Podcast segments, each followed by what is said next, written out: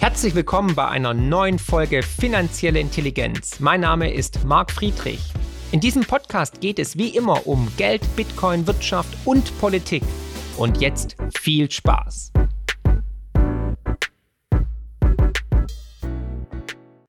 Damit heiße ich Sie herzlich willkommen zur Herbstausgabe des Alpha-Trios.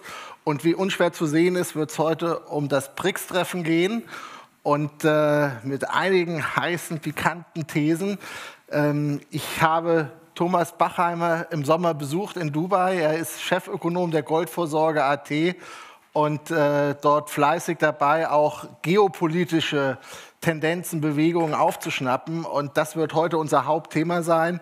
Ähm, ebenfalls begrüßen neben Thomas Bachheimer darf ich natürlich meine zwei, ich nenne euch mal Hans Dampf in allen Gassen, rechts aus wieder Marc Friedrich. Herzlich willkommen, Marc.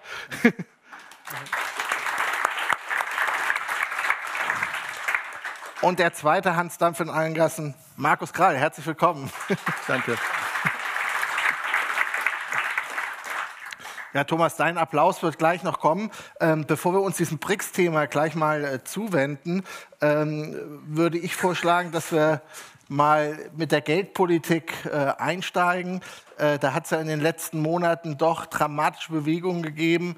Äh, elf Zinsschritte alleine der EZB, ich glaube ähnlich auch bei der, bei der FED, die Zinsen also mittlerweile bei viereinhalb bis fünf Prozent, die Leitzinsen.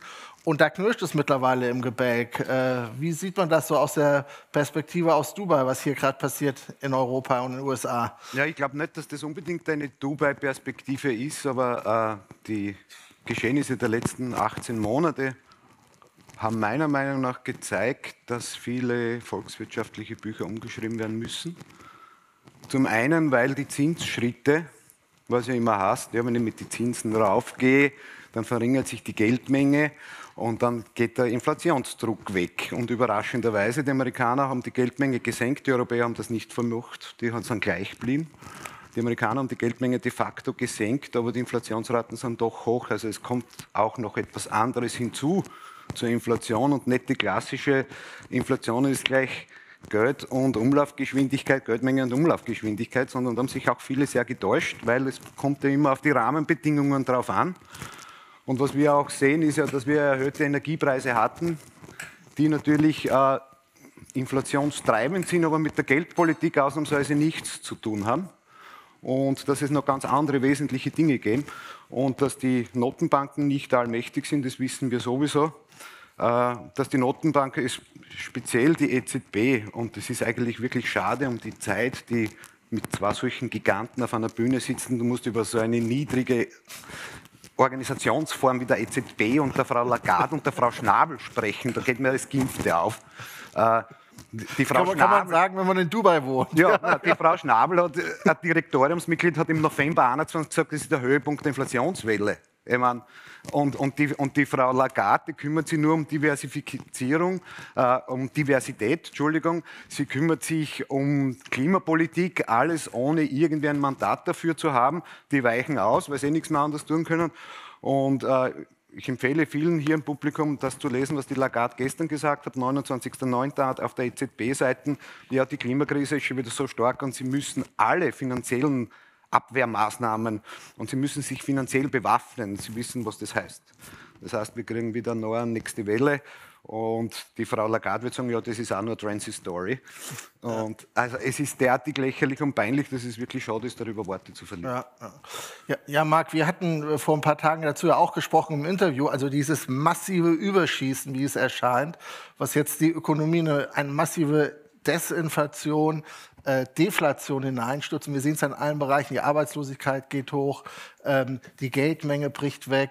Nicht nur M1, sondern M2, jetzt auch M3. Das heißt, die Kreditvergabe sinkt ein. Ähm, ja, äh, wie kann man das erklären, dass man, dass man eigentlich so dilettantisch in so kurzer Zeit da so viele Gänge hochschaltet und jetzt eigentlich an dem Punkt steht, was Thomas gerade beschrieben hat, dass man jetzt für den Schalter komplett in die andere Richtung umlegen muss?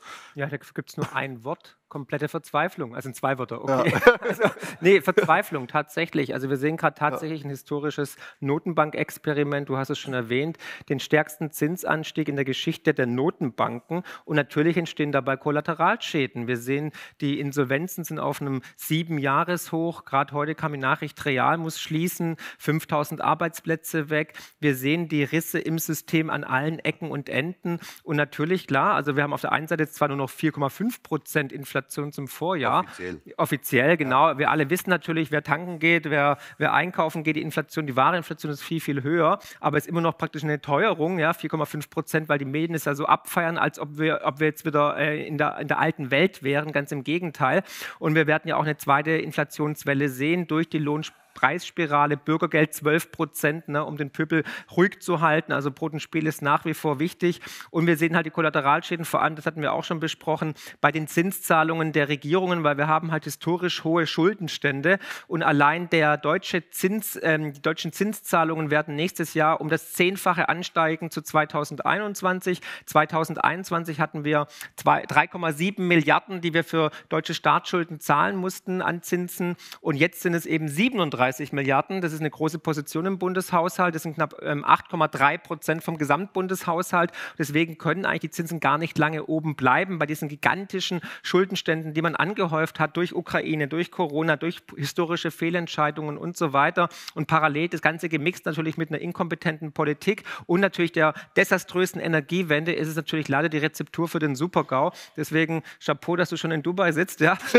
Aber ähm, ähm, wir sind halt die, die, die Beobachter, beobachten und kommentieren das alles. Und wir, wir als, als die wirtschaftlich affin sind, im Gegensatz zu ähm, Christine Lagarde, ja, die auch ein bisschen verstehen, wie das Geldsystem funktioniert, sind natürlich fassungslos. Es ist unfassbar, was da passiert, weil es ist an Dilettantismus und an ja, ähm, Unverantwortlichkeit nicht zu überbieten, weil es wird uns ja alle treffen. Wir alle werden abgeben müssen, jeder von uns hier im Raum, weil die Konsequenz wird sein, noch mehr Sozialismus, noch mehr Abgaben, noch mehr Steuern, noch mehr übergriffiger Staat. Und das ist natürlich nie gesund für eine Gesellschaft, aber auch nicht für Europa. Ja, Markus, was, was für Optionen hat denn Frau Lagarde jetzt überhaupt noch? Die ist ja, äh, ist ja, liegen alle Karten auf dem Tisch mehr oder weniger, oder? Na, Rücktritt wäre ja auch eine. okay. meine, die EZB ist ja sowieso, also in ihrem gesamten Gebilde mittlerweile so eine Quotenhochburg geworden. Ja, die Frage ist nur, welche Quoten haben wir da?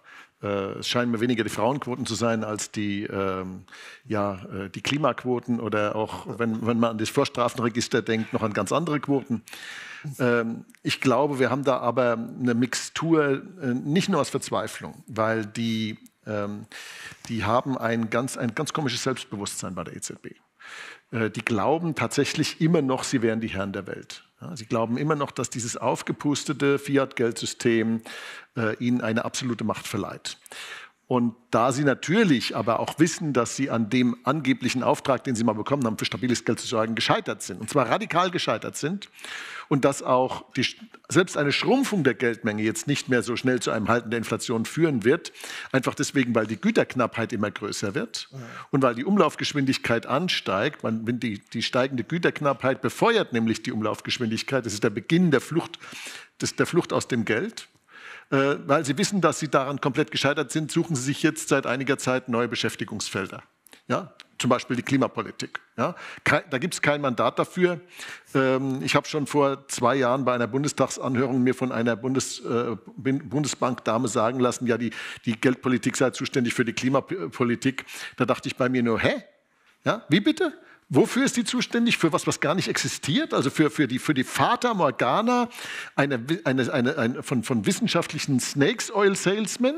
Dafür ist jetzt die Geldpolitik zuständig? Ähm, und solche Leute, die also intellektuell so beschränkt sind, die leben natürlich in solchen Biotopen, ja, in solchen Biotopen wie der EZB, äh, die äh, Vogue sind und Gender sind und, und, und, und, und, und quotenmäßig sind.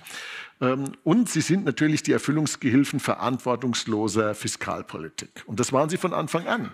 Ja, die EZB wurde geschaffen, um verantwortungslose Fiskalpolitik in ganz Europa zu ermöglichen. Das war nämlich unter dem Regime der D-Mark, die quasi als disziplinierendes Element im Europäischen Währungsverbund da war, gar nicht möglich. Also musste die weg und diese, diese Alimentierung der Verantwortungslosigkeit, die endet jetzt. Und das wissen die auch. Die BRICS-Staaten werden sie dadurch beenden. dass sie äh, die Dedollarisierung vorantreiben. Und das wird schneller gehen, als die meisten denken. Ich glaube nämlich, dass die BRICS-Staaten nur deswegen nicht verkündet haben, was sie sowieso machen werden, weil sie das eine Jahr Infrastrukturaufbau für ihre goldgedeckte Währung noch nutzen wollen, um Gold billiger einzukaufen. Also das, der Goldpreis wäre davon galoppiert in dem Moment, wo sie es schon gesagt hätten, was sie dann in einem Jahr sowieso erst machen können, weil die Infrastruktur erst her muss. Und diese Sache wird dazu führen, dass wir keine Defizite mehr fahren können. Wir können keine Handels- und Leistungsbilanzdefizite mehr fahren als Westen. Und in der Folge dessen können wir nicht mehr mit Leistungsbilanzdefiziten unsere Fiskaldefizite finanzieren. Das haben wir nämlich bisher auf deren Kosten getan. So, dieser, der Zug ist jetzt abgefahren. Und natürlich die ganzen Ungleichgewichte, über die gerade äh, äh Marc gesprochen hat, nämlich dass wir letzten Endes jetzt alle internen Ungleichgewichte, die wir angestaut haben, zur Entladung bringen. Wir bringen die Zombies zur Entladung. Wir haben das ganze Thema der Deflation der größten Assetblase in der Geschichte der Menschheit.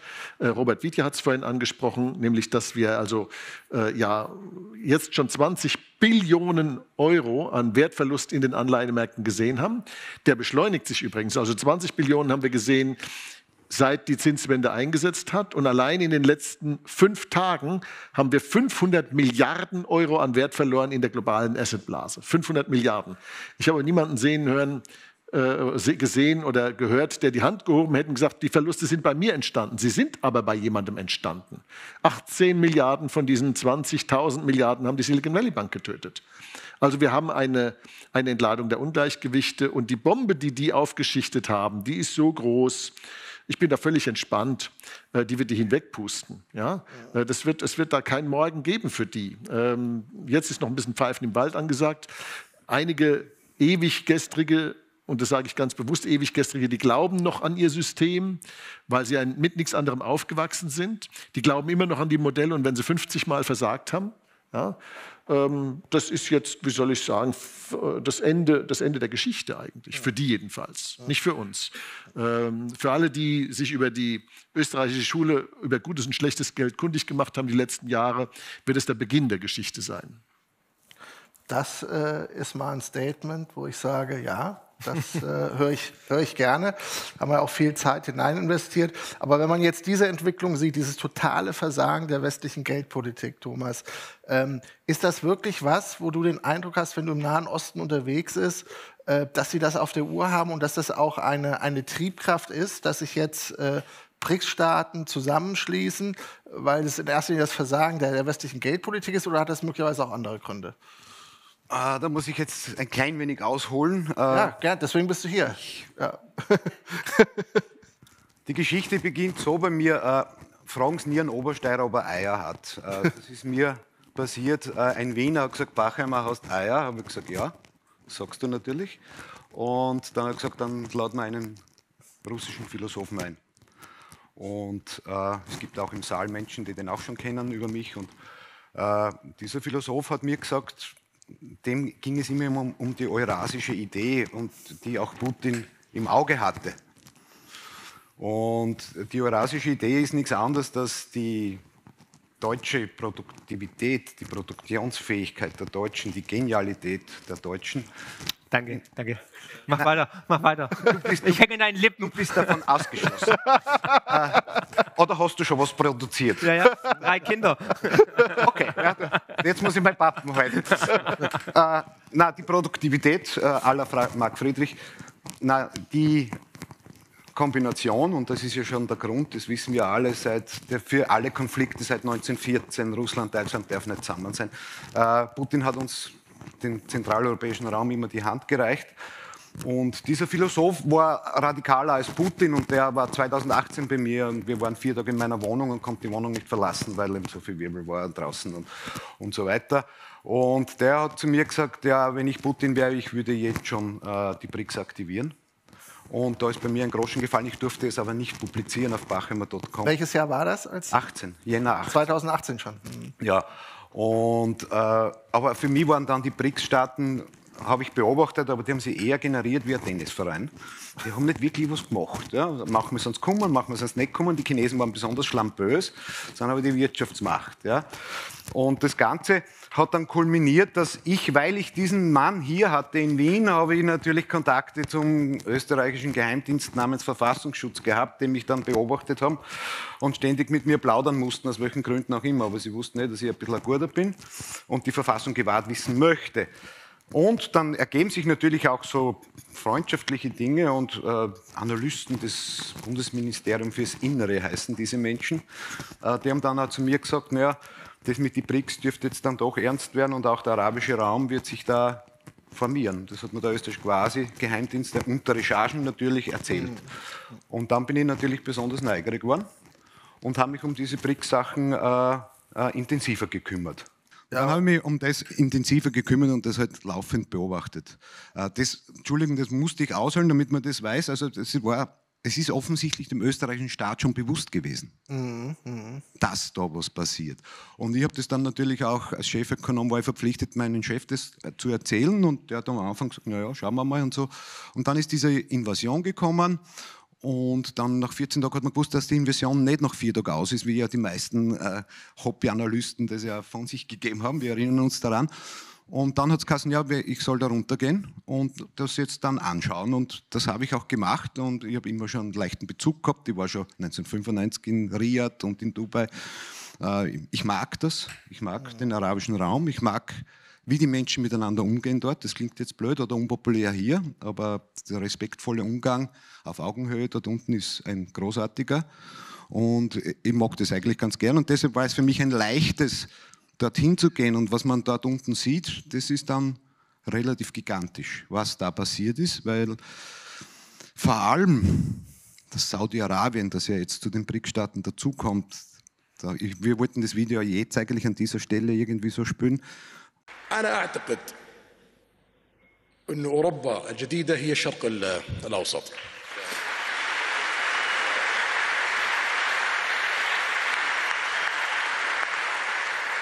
المملكة العربية السعودية في الخمس سنوات القادمة سوف تكون مختلفة تماما. البحرين سوف تكون مختلفة تماما. الكويت حتى قطر على خلافنا معاهم لديهم اقتصاد قوي سوف تكون مختلفة تماما بعد خمس سنوات. الإمارات عمان لبنان الأردن مصر العراق والفرص التي لديها. إذا نجحنا في الخمس سنوات القادمة سوف تلتحق فينا دول أكثر وسوف تكون النهضة القادمة في العالم في 30 سنة القادمة في الشرق الأوسط إن شاء الله. هذه حرب السعوديين هذه حربي اللي أخوضها شخصيا ولا أريد أن أفارق الحياة إلا وأرى الشرق الأوسط في مقدمة مصاف في العالم وأعتقد أن هذا الهدف سوف يتحقق 100% الله يعطيك طول العمر يا سيدي.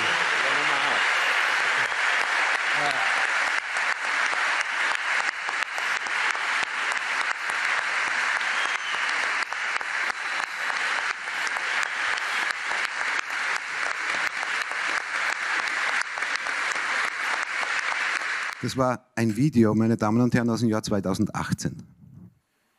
Haben Sie das gewusst, was der gesagt hat, dass das der arabische Raum Europa werden muss, die Produktivität, Industriestandort Europa werden, wie Europa wird, dass es der saudische Krieg ist, dass es sein Krieg ist und er nicht sterben wird, bevor das nicht passiert. Haben Sie das gewusst? Warum haben Sie das nicht gewusst? Weil Sie nicht Bachemer.com gelesen haben. Das ist, das ist ja. Das ist immer der, erste Fehler, den man so macht, auch wenn man zu einem Kongress geht an einem Samstag. Und der Philosoph am Vormittag, der Professor Gebauer, hat ja schon gesagt, sponsern Sie oder fördern Sie wenigstens durchs Lesen alternative Medien. Aber das war eine Kriegserklärung, aber nicht auf kriegerisch, so wie man sagt, Arabien und Krieg, dass man da glaubt, da kommt jetzt was, sondern das ist Wirtschaft. Und äh, Mohammed bin Salam hat die Vision 2030 begründet.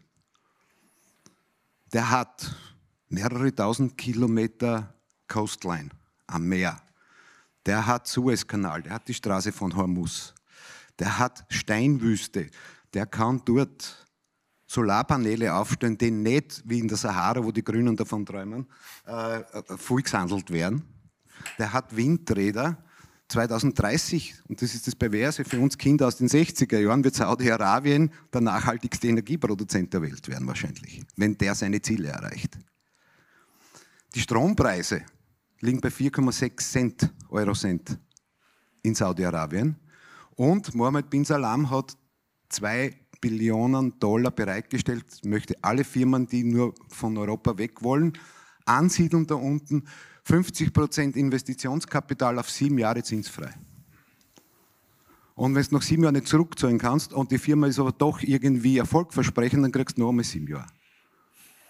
Da kommt was auf den deutschen Wirtschaftsstandort zu, das ist viel ärger, als wenn man vor einer Welle Lawine steht. Vor ein paar Jahren hätte ich noch gesagt, das ist völlig irre, was du da erzählst. Nur wenn man ja. jetzt auch sieht, natürlich im Fußballbereich, ja. wer da mittlerweile alles jetzt nach Saudi-Arabien geht. Ich glaube jetzt auch die asiatischen Winterspiele, die 2029. wo man, wo man künstliche Skipisten etc. baut. Die, die Line, die jeder kennt hier, das ist diese 170 Kilometer Stadt, die geht vom Meer rein auf einen Berg. Dort finden die asiatischen Winterspiele 2029 statt. Und als Österreicher der nächste Satz, den werden nur die Österreicher verstehen. Die Saudis können schneien bis plus 16 Grad. Das muss man sich ja mal vorstellen. Ja? Das heißt, das wird auch ein Wintersportparadies werden. So blöd das klingt, ich weiß, das klingt blöd. Oder wenn ich zum Beispiel sage, dass äh, Mohammed bin Salam, ich bin jetzt nicht sein direkter königlicher Sprecher, mehr getan hat für die Frauenbewegung als alles Schwarzer, dann werde ich ausgelacht, jetzt wahrscheinlich hier auf der Bühne, aber er hat es getan. Der hat, man muss eins bedenken, darf ich nur kurz über ja. das Gestehung da. Bisher waren immer nur Söhne, direkte Söhne des Staatsgründers, König von Saudi-Arabien. Und jetzt, der alte Abdallah lebt ja noch, der ist aber bettlägerig, sagen wir mal, und hat es dem Sohn übergeben. Es ist das erste Mal ein Generationssprung und der ist 50 Jahre jünger als sein Vater. Und der hat diesen miefigen saudischen Staat ein bisschen satt gehabt und der macht jetzt diese Revolutionen. Es, Frauen dürfen auf Bühnen auftreten. Frauen dürfen Alarm in Auto in Riyadh, mit Auto fahren. Sie bauen nördlich von Riyadh eine Stadt für Frauen und Kinder, spezial abgestimmt. Da dürfen auch Männer leben, aber auf die Bedürfnisse von Frauen und Kindern. Und die Stadt kann versichert sein, dass die fertig sein wird bis 2021. Das ist ein wirklicher Irrsinn, dieser Sprung nach vorne, wenn du geografisch so liegst, wenn du das Geld dazu hast, natürlich ist es heiß. Und, äh, aber sie, sie versuchen natürlich Menschen wie Sie anzuziehen, indem man auch Folgendes macht. In Tabuk, oben wo die Line ist und wo die großen Industriezentren entstehen, wird es ein eigenes Rechtssystem geben. Das heißt, du schaffst ein eigenes Zivilrechtssystem, weil du brauchst natürlich das Alkoholverbot, da kriegst keine Leute hin. Und solche Dinge werden dort außer Kraft gesetzt. Also keine, keine Scharia-Gesetze mehr in, in diesem Nein, Gebiet? nichts. Also das, das wird ein eigenes Rechtssystem. Äh, ob das jetzt äh, Rechtspositivismus wird oder ähm, Case Law, äh, das entzieht sich leider meiner Kenntnis noch. Ich habe noch extra googelt, aber da weiß ich nichts. Ja. Aber das wird eigen, weil sonst kriegst du die Leute nicht hin. Mittlerweile arbeiten 65.000 Menschen dort. Und in Dubai gibt man sich ja sehr selbstbewusst, aber in Dubai da schlottern ihnen die Knie, weil sie Angst haben vor dem, was in Saudi-Arabien jetzt geschieht. Mhm. Weil die Wirtschaft anziehen, das Geld haben, tausendmal so viel Geld haben und die überholen jetzt dieses Dubai. Und äh, dass wir das gewusst haben über meine Verbindungen, dass dieser Raum zu BRICS geht und dass ich jetzt da unten bin, ist ein großes Glück, dass man das beobachten kann, dass man mal wo dabei ist und nicht immer nur aus der Ferne zuschaut, wie es normal ist. Äh, das bezeichne ich als großes Glück, aber auch als große Chance für uns alle. Und ich möchte dann abschließen damit, ja, ja. einen Satz noch. Äh, ja, wir sind eine Goldfirma und wir werden keine Werbung machen, aber für jeden von Ihnen, auch wenn er kein Goldinteresse hat, es gibt ein Investitionsschutzabkommen zwischen Vereinigte Arabische Emirate und Deutschland. Das heißt, wenn Sie was da unten investieren, wird der deutsche Staat nicht zugreifen können. Hm. Und vice versa. Und das ist ja auch, natürlich kann das wieder angeschafft werden, aber das dauert immer Jahre bilateral. Und der Respekt vor Privateigentum ist natürlich dort sehr hoch, weil eben die Reichsten dort ja die Herrscher sind und die anderen Familien, die da mitgewachsen sind, mit dieser Maktoum-Familie in Dubai zum Beispiel oder die Al-Nayans in Abu Dhabi, ja, die sind ja großzügig und die wollen ja Menschen anziehen. Die brauchen kein Geld. Die brauchen Menschen, Ideen und kreative Leute. Und jetzt Herr einmal. Ja, also Marc, äh, an dir ist es jetzt das einzuordnen, diese Tausend und eine Nachtgeschichten, das klingt ja alles äh, zu schön, um wahr zu sein. Wo ist, wo ist der Haken, Marc? ähm, ja, wie so Märchen halt sind, ne? Nee, ähm, es gibt glaube, es gibt immer Haken natürlich. Ähm, Fakt ist, ähm, alles hat immer zwei Seiten der Medaille. Ähm, ich meine, ich war auch schon in Dubai unten, also leben will ich persönlich da nicht. Klar gibt es da viele verlockende Angebote mit ähm, Steuern und so weiter. Äh, und auch der Line klingt super sexy, aber es ist halt immer noch eine andere Kultur. Man muss das abkönnen. Und ähm, ich, ich, weiß nicht, wie es dir geht, Thomas, aber ich hatte immer so ein bisschen das Gefühl, dass vor allem in Dubai die Einheimischen so ein bisschen immer ähm, ja, despektierlich einen anschauen als Europäer. Hatte ich immer so das Gefühl, auch so ein bisschen Feindseligkeit, natürlich immer respektvoll, aber irgendwie immer so Menschen zweiter Klasse. Hatte ich immer so das Gefühl, wenn ich, wenn ich unten war. Mit dir gemacht. Ja, dann lag es an mir. Dann lag es an mir.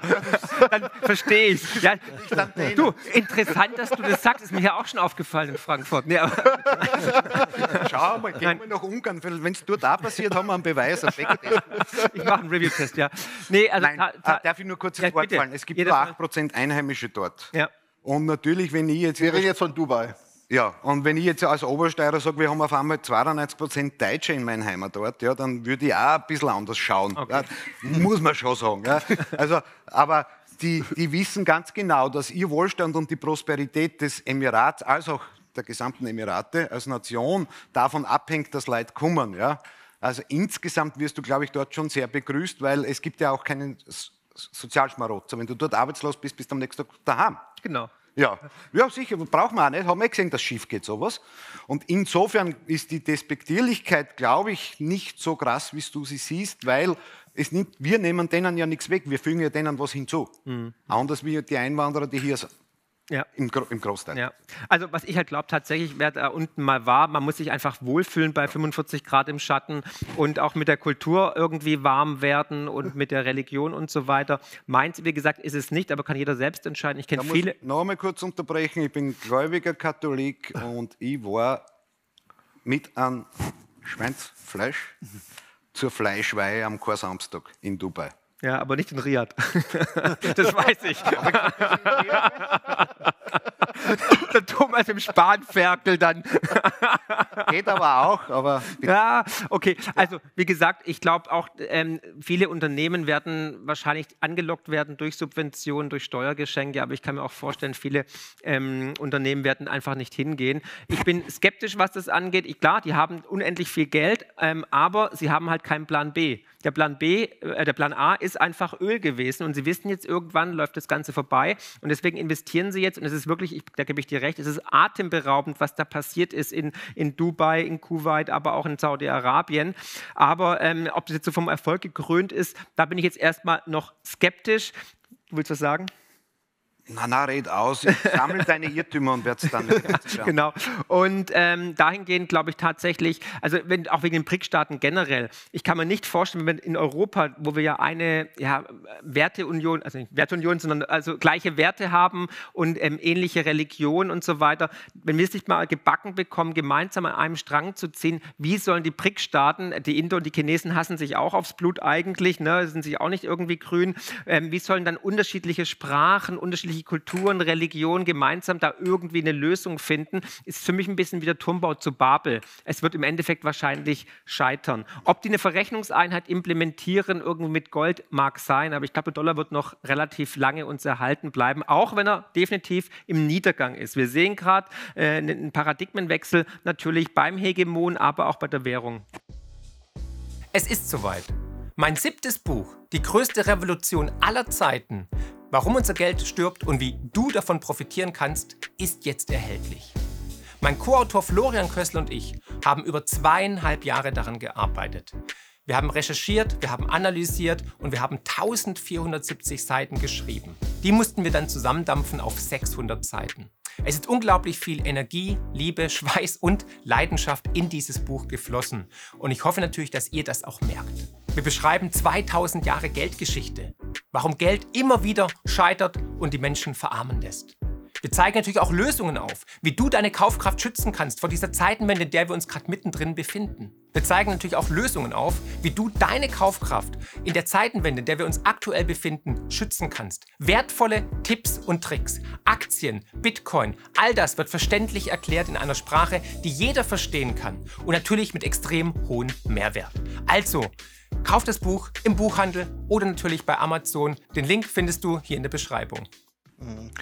Äh, Markus, aber wenn man wirklich sich das aktuelle Totalversagen des Westens anschaut, äh, da werden die Leute ja in diese Gegend getrieben. Also ich meine, so unschön das teilweise auch sein mag mit den Temperaturen und mit Scharia-Gesetzen, ähm, ist das nicht am Tagesende vielleicht dann doch die Option, wo man sagt, die ist erträglicher als das, was wir hier gerade sehen, was sich vor unseren Augen abspielt? Also ich glaube, äh, wir müssen weniger die Frage stellen, ob ein spezifisches Modell, wie jetzt was in Saudi-Arabien oder Dubai entsteht oder in Indien oder wo auch immer, ob das quasi das Modell ist, wo man dann hingehen kann. Die Wahrheit ist, dass wir ähm, ein Modell im Westen haben, das im Moment komplett versagt, weil der Westen, sowohl Nordamerika als auch Europa, von einer Kopfkrankheit ergriffen sind. Äh, ich mal, es, gab mal vor etlichen Jahren einen ähm, äh, einen schönen Film, der vom Ende des Krieges in Japan 1945 gehandelt hat und wo ein äh, japanischer General, der dann nicht mehr General war, äh, gesagt, den Satz gesagt hat, Nationen werden manchmal vom Fieber erfasst. Und ich glaube, dass ganze Zivilisationen manchmal vom Fieber erfasst werden können. Und unsere westliche Zivilisation ist vom Fieber erfasst. Und zwar in einer Art und Weise, dass man schon sagen kann, das wird langsam lebensgefährlich. Ja, wir haben eine Kopfkrankheit, ähm, die ist äh, im Grunde genommen dadurch gekennzeichnet, dass wir eine komplette Realitätsverweigerung betreiben und zwar nicht nur so, eine, so ein bisschen gesunden Menschenverstand verloren, sondern wir, wir legen uns buchstäblich mit den Gesetzen der Physik und der Logik an. Ja, also äh, das tun wir. Ja, wir, wir, auch der Biologie. Ja, also wir, wir, wir haben jetzt äh, die, die unmöglichsten Dinge erklären wir zur Realität und diese Kopfkrankheit, die führt natürlich dazu, dass diese Zivilisation schneller in die Knie geht, als die meisten Leute sich das vorstellen können. Und der Rest der Welt, das muss man auch mal so klar sagen, die ganzen BRICS-Staaten, und egal wie die Unterschiede zwischen diesen Staaten auch sein mögen und wie groß die Differenzen sind, die lachen sich wirklich bald krank über uns. Ja? Also äh, die, die, die, die sehen sich das an und können eigentlich nicht fassen, äh, wie durchgeknallt wir hier mittlerweile sind. Und äh, das geht durch alle Bereiche unseres Lebens. Der Carlos Gebauer hat es ja ganz gut beschrieben, was hier alles verboten wird. Demnächst wird Fleisch verboten, dann soll man Insekten essen, ähm, äh, Öl wird verboten, Gas wird verboten, Uran wird verboten. Ja, äh, Denken wird auch verboten oder ist schon verboten. Ja, wir, haben eine, wir haben eine Kultur der Zensur, eine Kultur der Diskursverweigerung, der Ausgrenzung, ein totalitäres, wirklich totalitär zu nennendes gesellschaftliches Klima. Und da schaut sich der Rest der Welt schaut sich das an und sagt, die waren doch mal irgendwie normal, die haben sich auf ihre Arbeit fokussiert, die haben Produkte hergestellt, da galt Fleiß und Anstand und kaufmännische Kaufmannsehre galten was. All das ist nicht mehr da. Und die entscheidende Frage für mich ist nicht, ob das arabische Modell das kommende ist oder sonst eins. Die entscheidende Frage für mich ist, gibt es da draußen genug Modelle, dass ich mir eins aussuchen kann, wenn wir hier nicht die Wende schaffen? Und ähm, die Frage, ob wir hier die Wende schaffen, die ist noch nicht beantwortet. Ich glaube, dass ähm, wir jetzt wahrscheinlich in eine enorme Periode des Schmerzes reinlaufen. Ja, und der Schmerz ist auch notwendig, um die Kopfkrankheit zu heilen. Ja, ich sage immer, es gibt ja verschiedene Methoden zu lernen. Ja, zuhören ist eine, lesen ist eine, selbst gegen Elektrozaun pinkeln ist eine. Ja. Äh, und wir haben uns ja für Letztere entschieden, offensichtlich. Anders ist ja unser Verhalten nicht zu erklären. Und ähm, diese Kopfkrankheit, die ist eigentlich unique. Die ist einmalig auf der Welt, ja, was wir hier im Westen machen.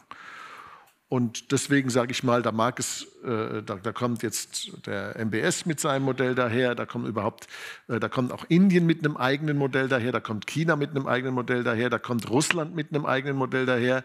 Was die, was die Gemeinsamkeit dieser eigenen Modelle ist, sie unterscheiden sich von unserem und zwar fundamental. Ja, weil unser Modell, das wissen die alle, funktioniert eben nicht.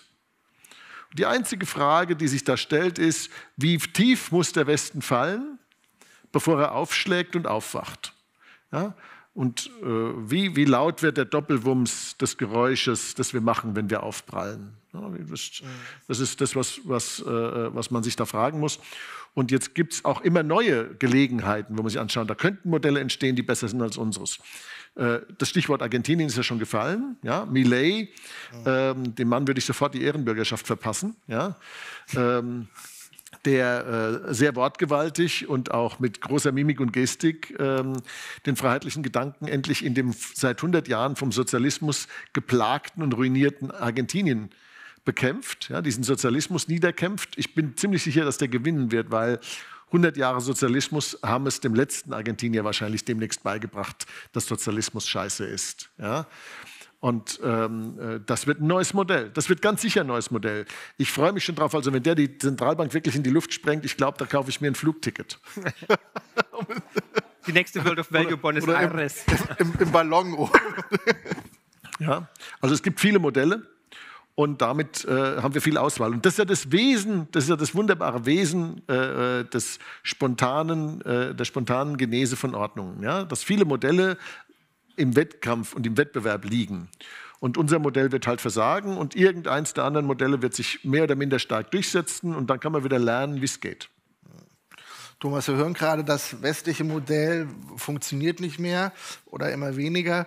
Ähm, lass uns mal auf dieses BRICS-Modell, was da jetzt angedacht worden ist, in Johannesburg, äh, Johannesburg mal einen Blick werfen.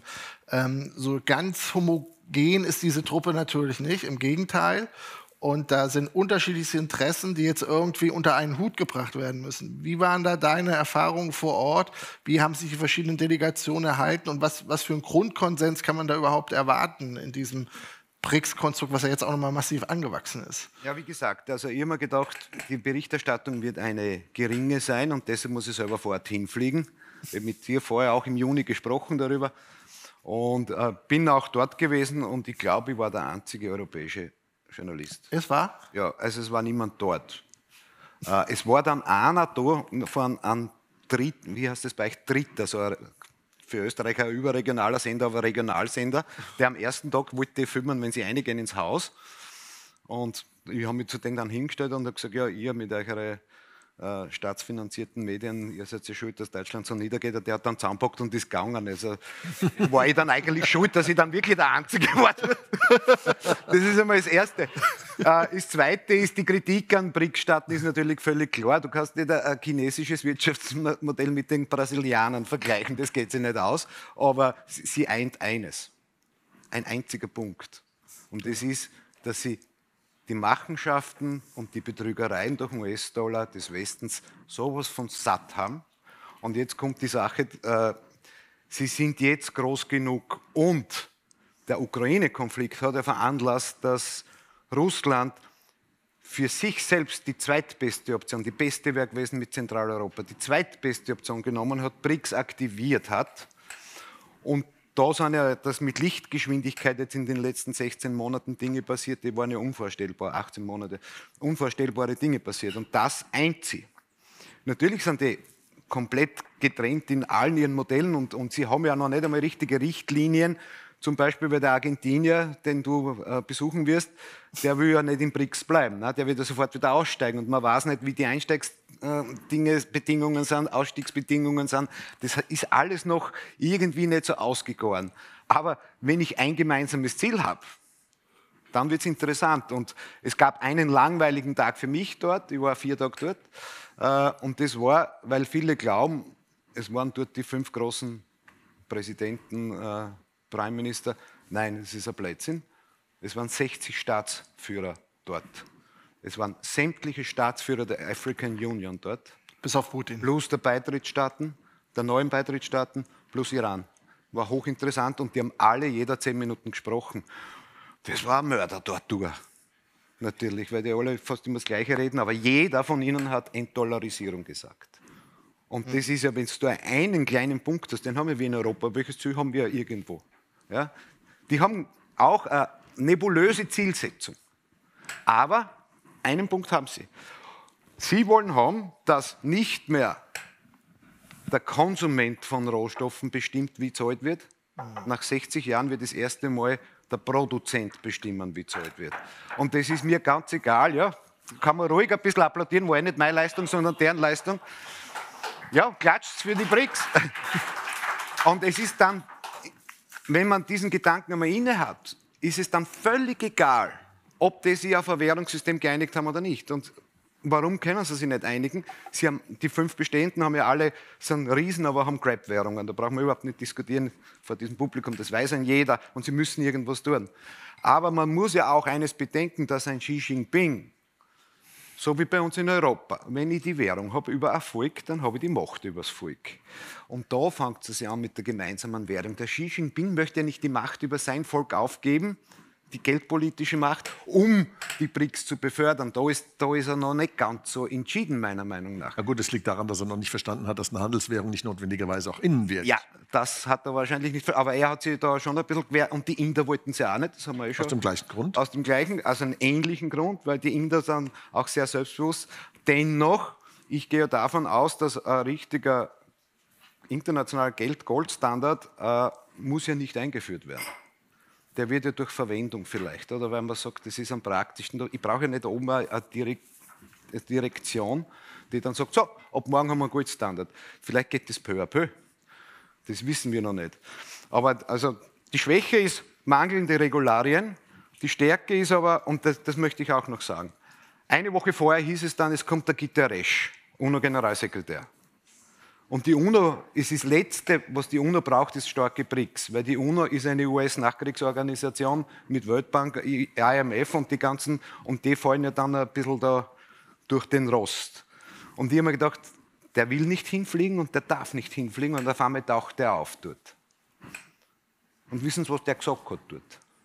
Er begrüßt die Formierung der BRICS, dass sie jetzt so stark sind und er begrüßt als UNO-Generalsekretär die Multipolarität.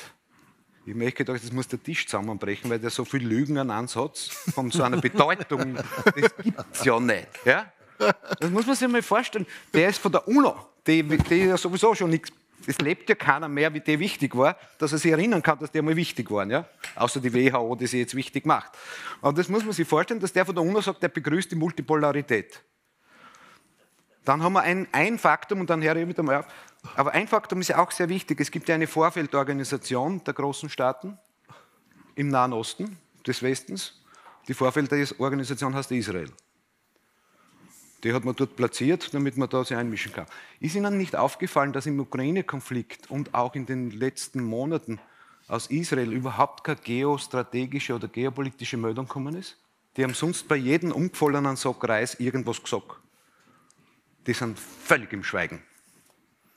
Und das ist finde ich, hochinteressant, was da passiert. Das heißt, das sind de facto die Dinge, wo der Westen wirklich aus gewissen Spielfeldern rausgedrängt wird. Das muss man mal wirklich so bedenken.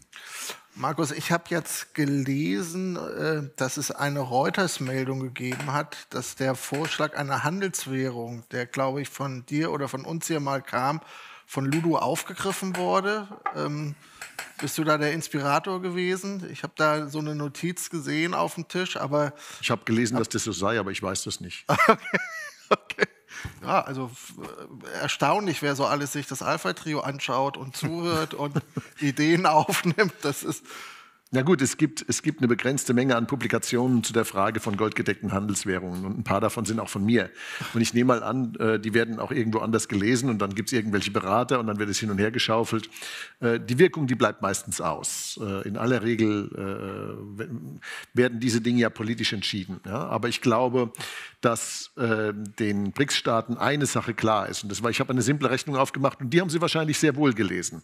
Nämlich, dass das Handelsbilanz bzw. das Leistungsbilanzdefizit der Vereinigten Vereinigten Staaten seit Aufkündigung der Goldbindung am 15. August 71 16,2 Billionen Dollar betragen hat bis Ende 22. Für 23 hatte ich die Zahlen noch nicht. Mhm. Und dass von diesen 16,2 Billionen äh, Dollar, die da als Defizit sich aufgetürmt haben, und das sind ja alles abgeflossene Dollars, auf dem Wege der Inflation mindestens 6,2 Billionen sich in Luft aufgelöst haben.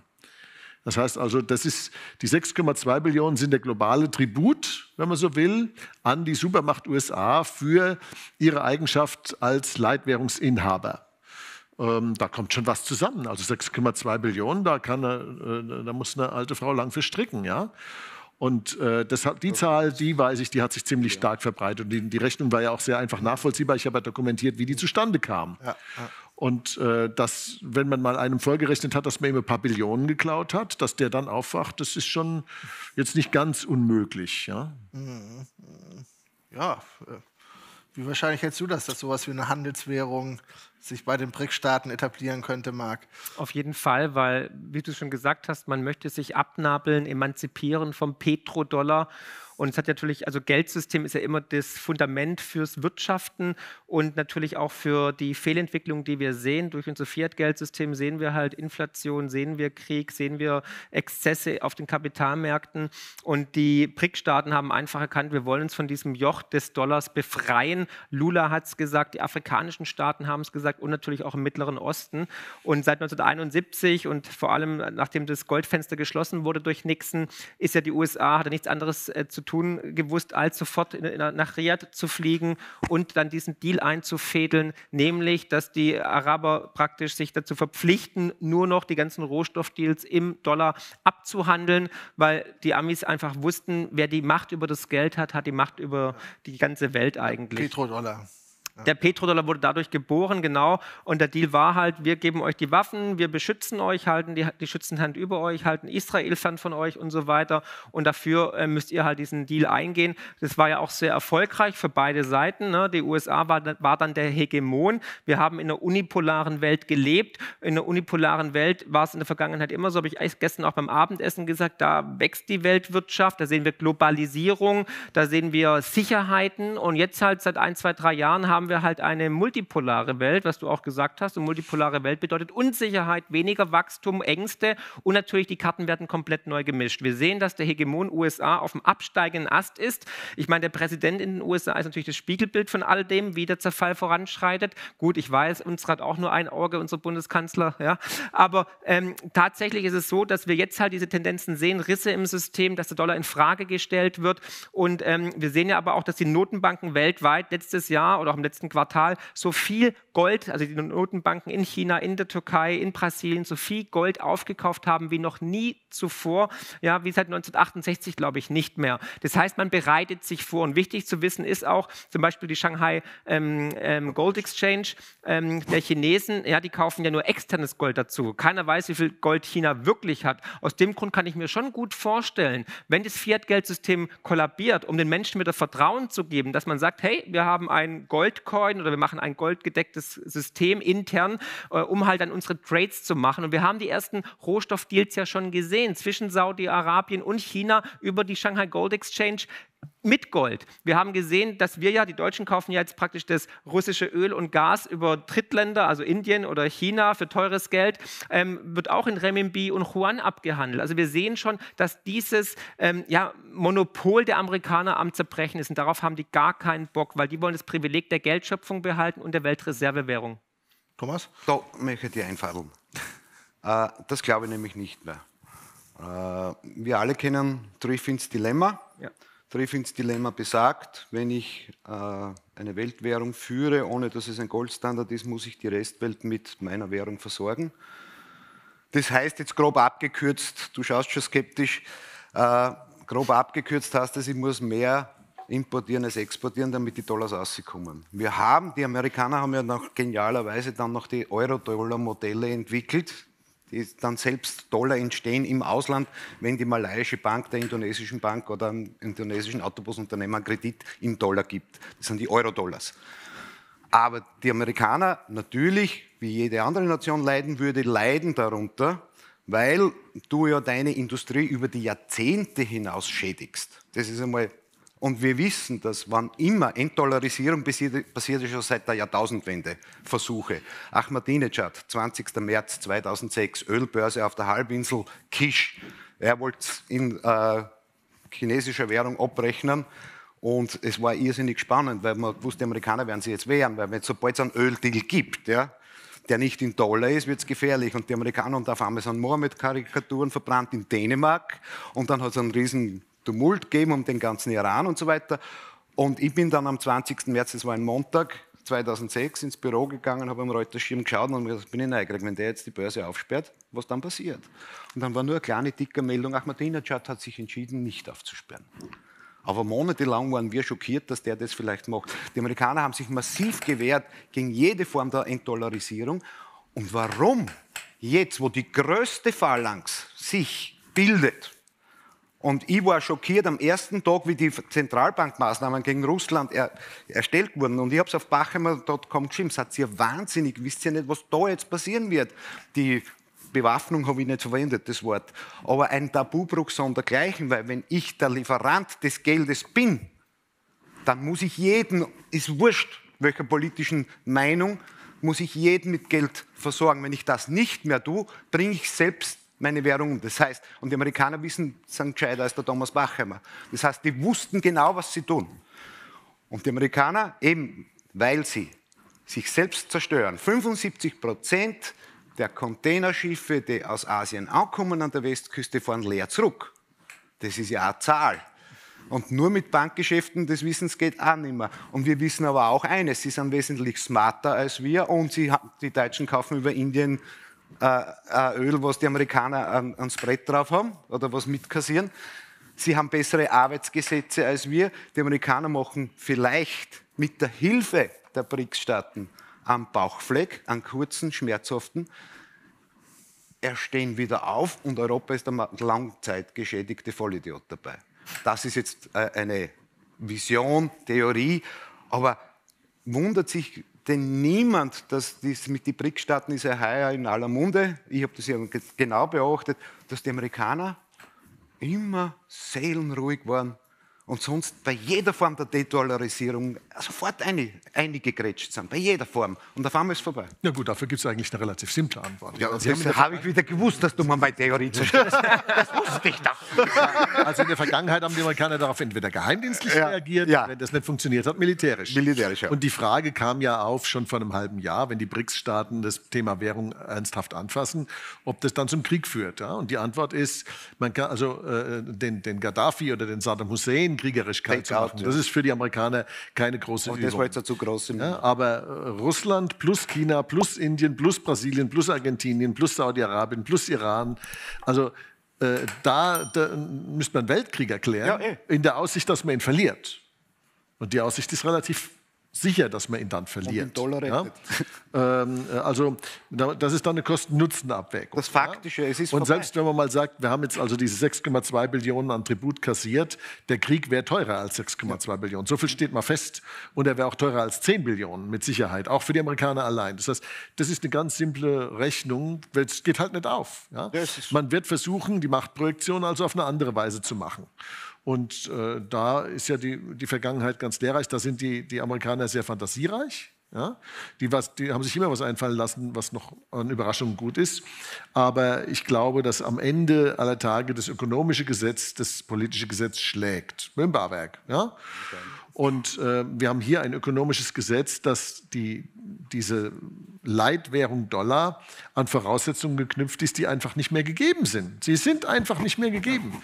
Und da kann man die Sache verzögern ein paar Jahre, aber man kann sie nicht fundamental aufhalten. Ja, ich bin ja der Meinung, dass es Ihnen ja fast recht ist. Man hat einen Schuldigen, man, man ist schön abgelenkt und man duckt sich da jetzt weg aus, aus, aus der Geschichte, die da passiert ist. Und eben, weil zum ersten Mal in der, seit dem Zweiten Weltkrieg so eine große Gemeinschaft äh, mit einer Stimme spricht gegen den sogenannten Westen. Das hat es ja noch nie gegeben. Der Eindruck, der sich mir aufdrängt, ist ja, dass die Amerikaner eigentlich mehr eine, aktuell eine defensive Strategie verfolgen, in der Form, dass man sagt, die Alliierten, die wir jetzt noch haben, Westeuropa, Japan, Südkorea, dass man die irgendwie noch bei Stange hält. Und da sind wir jetzt auch bei einem Thema, was ich mit euch auch noch besprechen wollte. Es jährt sich nämlich äh, die, der Nord Stream 2 Anschlag haben wir ja Jahresjubiläum aktuell. Und wenn man das mal unter dieser geopolitischen Perspektive sieht, so dieser, dieser Versuch der Amerikaner jetzt, koste es, was es wolle, Westeuropa an sich zu binden, alle Verbindungen Richtung Russland irgendwie zu kappen, äh, sind das auch Dinge, die da natürlich mit reinspielen. Das ist ja eine reine, eine reine defensive Strategie, die verfolgt wird. Das ist ja nichts mehr mit, äh, hier sind wir Amerikaner, sondern einfach nur, äh, man versucht noch zu retten, was zu retten ist. Das ist das Beugen vor dem Faktischen und äh, ich möchte nur, eigentlich wärst ja du jetzt dran. Ja, alles gut. Aber eine Geschichte aus, aus Johannesburg, äh, weil eben so viel Enttäuschung war, weil keine Währung gekommen ist, aber es ist ja ganz was anderes gekommen. Die haben eindeutig, und der Ramaphosa war ein gigantischer Projektleiter für diese BRICS-Sitzung. Ich habe den nicht so verfolgt bisher in meinem Leben, aber der Präsident von Südafrika, der hat das super gemacht, weil die, die Inder waren beleidigt. Der, der Modi ist aus dem Flieger nicht ausgestiegen, weil irgendwas nicht passt. Der, der, der, der Xi ist nicht zur Pressekonferenz gekommen und hat seinen Wirtschaftsminister geschickt am ersten Tag. Es waren lauter so beleidigt und der hat das souverän gemacht. Aber der hat aber auch gleich eindeutig einmal gesagt, Afrika wird jetzt unter BRICS-Schutz gestellt. Das ist ja die Rohstoffe. Und es kann jeder, ob BRICS oder nicht BRICS-Staat, ist eingeladen, Rohstoffe in Afrika zu fördern. Jeder, gleich wie früher, mit einem Unterschied. Und was ist der Unterschied? Du nimmst nicht mehr die Erze, die Gesteine und das ganze Roh aus Afrika weg und verarbeitest das woanders, sondern das erste Produkt muss am Kontinent entstehen. Und somit schaffe ich Arbeits Kräfte. Das hätten die Afrikaner früher auch wollen, aber es ging nicht, weil sie nicht mit einer Stimme gesprochen haben. Und das Zweite, was war, was der Ramaphosa auch gesagt hat, ist Corporate Governance. Und das ist wirklich wichtig. Er hat gesagt, die Amerikaner sind 4% der Weltbevölkerung, wir sind bald 60% der Weltbevölkerung. Warum sagen immer die Amerikaner und von mir aus die NATO-Staaten sind insgesamt 13% der Weltbevölkerung? Haben es genauso ausgesprochen die sagen uns, wo es lang geht. Und die sagen, wo unsere Ziele sind, die Klimaziele sind und das Ganze. Und dann steigen die Amerikaner als Erster aus und die haben 40 internationale Projekte angeleitet, die Amerikaner, und aus 40 sind sie ausgestiegen. Und das spürt jetzt einfach nimmer, hat er gesagt. Also die World Governance haben die in Johannesburg einmal proklamiert in die Hand genommen. Ob das jetzt dann wirklich so passiert, ist wieder eine ganz andere Geschichte. Aber die, die haben einfach gesagt, wir haben jetzt einmal ein Recht in der World Government aber sowas von einem gewaltigen Wort mitzusprechen. Und das ist eine, Meldung, die, habt ihr das irgendwo in den Medien gelesen? Warum nicht? Weil wir nicht Bachheimer.com gelesen haben. Das, das sollte die Hauptlehre des heutigen Nachmittags. Ja, wir haben die Frage Fragerunde machen wir gleich im Anschluss. Das kriegen das nämlich die Zuschauer, wichtig, ja, guter Punkt, guter Punkt. Das kriegen die Zuschauer zu Hause nicht mit. Aber lasst uns noch mal zu dem Nord Stream Nord Stream 2 Anschlag kommen. Äh, man liest ja wirklich überhaupt nichts in den, in den Medien, wo irgendwie versucht wird, das vielleicht mal aufzuklären oder mal äh, seriös zu recherchieren. Das ist ja schon. Steffen, es gibt nichts aufzuklären. Wir alle wissen, was passiert ist. Es war ein Anschlag auf deutsche Infrastruktur. Ähm, Simon Hirsch, der bei mir ja auch im Kanal war, ne, auf YouTube, noch jetzt auch mal Werbung, genau, ähm, hat es ja ganz klar benannt. Wir haben es verlinkt. Sehr schön. Und die, die deutsche Bundesregierung hat ja gar kein Interesse, genauso wenig wie bei Corona und so weiter, irgendwie auch nur aufzuklären. Weil, was du richtig gesagt hast, die Heartland-Theorie ist natürlich gang und gäbe. Man möchte natürlich den rohstoffreichen Osten und Russland vor allem nicht mit Europa, Deutschland zusammenbringen, weil dann wüssten natürlich alle in den USA, das, das war's, Ende Gelände. Das ist die einzige Theorie, ja, also Heartland-Theorie. Unbedingt lernen von Mackinder. Und ähm, dahingehend, ähm, wenn, man, wenn man das verstanden hat, dann kann man auch sehen, was passiert ist. Wir sehen ja, dass Biden hat es ja offen, offiziell gesagt, als Scholz sogar neben ihm stand. Wir werden schon Möglichkeiten finden, genau. das zu beenden. Also sie haben es offen zugegeben. Victoria Newland ebenfalls hat es ganz klar vor der Kamera gesagt. Also wie viel Geständnisse braucht man noch? Also jeder der dümmste Staatsanwalt würde sagen, ja, da ist ein Anfangsverdacht da, da sollte man weiter recherchieren.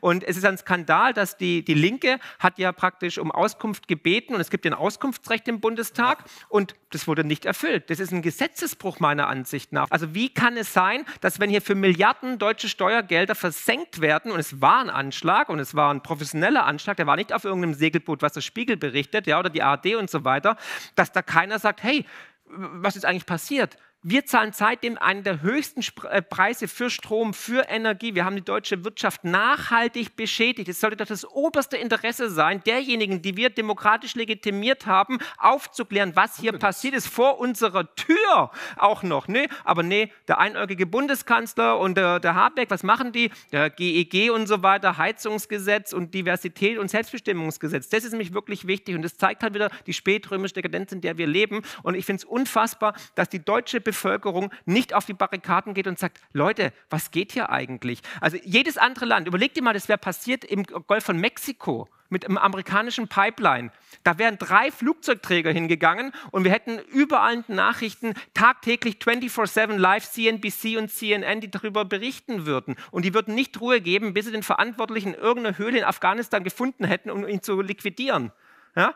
Also ich verstehe es nicht. Und ich verstehe auch nicht, dass hier keiner sagt, hey Leute, was machen wir hier eigentlich? Es gibt keinen Aufruhr. Ja? Also es ist unfassbar. Und das Schweigen, das Schweigen unserer Regierung ist doch der Offenbarungseid. Sie sagen doch ganz klar mit ihrem Schweigen, wir wissen Bescheid. Die CIA hat es jetzt einmal bestätigt, ja. ja, Scholz wusste auch Bescheid, wir sind Mittäter. Und dass die noch im Amt sind, ist unglaublich. Die müssten alle um alle also es gibt so den schönen Satz, im Übrigen bin ich der Meinung, dass Karl Lauterbach als Minister untragbar ist, aber das kann man ersetzen durch ähm, Baerbock, ähm, Habeck und Scholz. Diese Regierung müsste eigentlich aus Anstand sofort zurücktreten und sagen, es ist Zeit für Neuwahlen. Ja, Verstand sich rar macht, ist auch der Anstand in der Regel weit. Ja? Ähm, und Abraham Hindle hat mal einen ganz bemerkenswerten Satz gesagt. Demokratie ist äh, die Herrschaft durch das Volk, für das Volk. Das ist Demokratie. Ja, das hat Abraham Lincoln hat das gesagt. Und Jefferson haben wir gestern besprochen. Jefferson hat gesagt, ähm, Politiker, die Angst vor dem Volk haben, das ist Demokratie. Und äh, wo Bürger Angst haben vor dem Staat, das ist Ty Tyrannei. Und wenn man sich anschaut, was unsere Regierung tut, dann kann man nicht sagen, dass sie für das Volk regiert. Nö. Ähm, sie, sie reagiert gegen das Volk. Und zwar in allem, was sie macht. Ja, also diese Regierung regiert gegen dieses Volk. Das ist einfach äh, empirisch leicht belegbar. Man muss sich, es gibt keine wesentliche Maßnahme, die diese Regierung äh, erfasst, äh, also ergriffen hat, äh, die nicht den Wohlstand dieses Landes und dieses Volkes beschädigt hat. Und zwar massiv. Ja. Und zwar unter komplett entweder unwissenschaftlichen Vorwänden wie bei der Klimapolitik. Dieses Heizungsgesetz ist nichts anderes als eine gigantische Enteignung und eine, Lobby und eine Umverteilung, eine riesige Lobbymaschine, bei der die Menschen geschädigt, enteignet werden, um ihr Eigentum gebracht werden und andere werden reich. Das ist eine korrupte Regierung, eine korrupte Regierung, nichts anderes. Sie regiert gegen das Volk. Oder es wird wie im Falle von äh, Nord Stream argumentiert, das Staatswohl stünde auf dem Spiel, wenn man da die Wahrheit offenlegen würde, was für mich nichts anderes heißt, als dass die Regierung die Wahrheit offensichtlich auch kennt, wahrscheinlich in einem Detailgrad, den wir nicht kennen, aber es genügt uns eigentlich der Detailgrad, den wir kennen. Und eine Regierung, die gegen das Volk regiert, ähm, die gehört in einer Demokratie halt nun mal abgewählt. Ja, das ist, das ist, das ist die Konsequenz. Und ähm, da muss man, da muss sich jeder, jeder Wähler, der also jetzt in seinem, in seinem Wohlstand beeinträchtigt ist, dessen Alters, äh, der, der zur Altersarmut verurteilt wird von dieser Regierung, und das tut diese Regierung massenweise. Also allein, allein das Habecksche Heizungsgesetz verurteilt Millionen, Millionen Menschen zur Altersarmut. Ja? Äh, alleine die Nord Stream-Geschichte, die, äh, die, uns deindustrialisiert, verurteilt Millionen Menschen zur Armut. Ja? Ähm, alleine die Wirtschaftspolitik, die Regulierungspolitik dieser Regierung verurteilt Millionen Menschen zum Verlust ihres Arbeitsplatzes. Das kommt bald. Ja? Äh, und es wird auch so sein, dass auch die Preis Sozialhilfespirale da ganz schnell an ihr Ende kommt. Ja, jetzt hat man das Bürgergeld, will man jetzt um 12 Prozent erhöhen, um 12 Prozent, ja, damit auch der Letzte, der noch leistungsbereit war, seinen Job kündigt, um Bürgergeld anzunehmen. Alles, was diese Regierung macht, zerstört den Wohlstand und die Basis, auf der wir leben. Und es ist Teil der Kopfkrankheit, die wir haben. Und da kann ich nur sagen, wenn sich dieses Volk das gefallen lässt, äh, dann äh, dann werden sie halt alles verlieren. Aber dazu möchte ich kurz einfehlen. Ich war immer verzweifelt, weil die Deutschen sich nicht wehren, aber äh, letzte Woche ist eine Meldung gekommen, die hat mir Mut gemacht, wenngleich es ein bisschen merkwürdig ist, aber dass der Deutsche sich wehrt gegen das Heizungsgesetz, indem er diese sauteuren Pumpen nicht kauft. Ja, also da gibt es jetzt Widerstand. Aber er hat sich die sinnlose Blöre in den Körper jagen lassen, weil das war gratis. Das heißt... Es gab eine Bratwurst! Es gab eine Bratwurst! Das muss man sich hey, hatte Hunger! Ja, der, ich hatte Hunger. Der, der, deutsche Widerstand ist preissensitiv. das muss man sehr. Und Widerstand darf Na. keine Preisfrage sein, meine Damen Thomas, Thomas, Thomas. das ist so genial. Thomas. Na, das ist Style. Na. Jetzt wehren wir uns. Aber, aber eine Pumpe. Thomas, das ist so irre. Das Nein. ist so wahnsinnig. Warte, der, Deal, der Deal wird sein, sobald es mit jeder Wärmepumpe eine Bratwurst gibt, dann wird das Ding laufen ohne Ja. Ende. Ja, das glaub's mir, glaub's mir. Na, die Deutschen sind, ihr seid unglaublich. Also das ist echt, eine Pumpen lassen gratis, aber nein, das kostenlos, da sind wir jetzt wieder Ja gut, gratis war es ja nicht. Die haben es nur nicht direkt bezahlt. Ja, ja. also, War linke Tasche. Entschuldigung, ja, völliger falscher Terminus. das ist, äh, aber für einen Schmäh war es besser. Aber nochmal, auch, auch wegen auch, ja, trotzdem, nichtsdestotrotz, man sieht ja die aktuellen Wahlumfragen trotzdem, ich verstehe es nicht, warum immer noch 14, 15, 16 Prozent die Grünen wählen. Also wirklich, weil die haben ja an Dilettantismus wirklich alles Lobotomie. überboten. Wie bitte? Lobotomie. Lobotomie, ja, genau. Und ähm, das andere ist halt ähm, das GEG-Gesetz. Ich meine, es gibt ja keinen Beweis, dass es irgendwas äh, bringt für den Klimaschutz und CO2-Ausstoß. Ganz im Gegenteil. Ich meine, selbst Habeck und das Ministerium können nicht irgendwelche Zahlen nennen. Es ist eigentlich wirklich der Offenbarungseid schlechthin, dieses Gesetz. Und deswegen, was machen die Deutschen? Die sagen einfach, wir schieben es in die Zukunft, weil die nächste Regierung wird sowieso wieder einkassieren. Aber das ist ein Trugschluss, weil was die meisten nicht auf dem Schirm haben, ist dann nämlich Fit for 55. Und es klingt nach einem AOK-Rückenprogramm von der Frau Kessler, ja. Ähm, nee, aber das Fit for, 50, 50, Fit for 55 ist eigentlich die komplette Enteignung der Europäer und vor allem der Deutschen. Und das wird dann wirklich die Altersarmut werden. Wir dürfen nicht vergessen, europäisches Gesetz ist immer über deutschem Gesetz. Und selbst wenn wir das Heizungsgesetz einkassieren sollten durch die nächsten Wahlen, das EU-Gesetz können wir nicht einkassieren. Deswegen reicht es nicht, diese ganzen unsinnigen Ampelgesetze zu kippen, sondern wir müssen der EU klipp und klar sagen, sie zieht sich entweder mit ihrem Bürokratismus aus unserem Leben zurück oder wir ziehen uns aus der EU zurück. Eine andere Möglichkeit habe ich da nicht.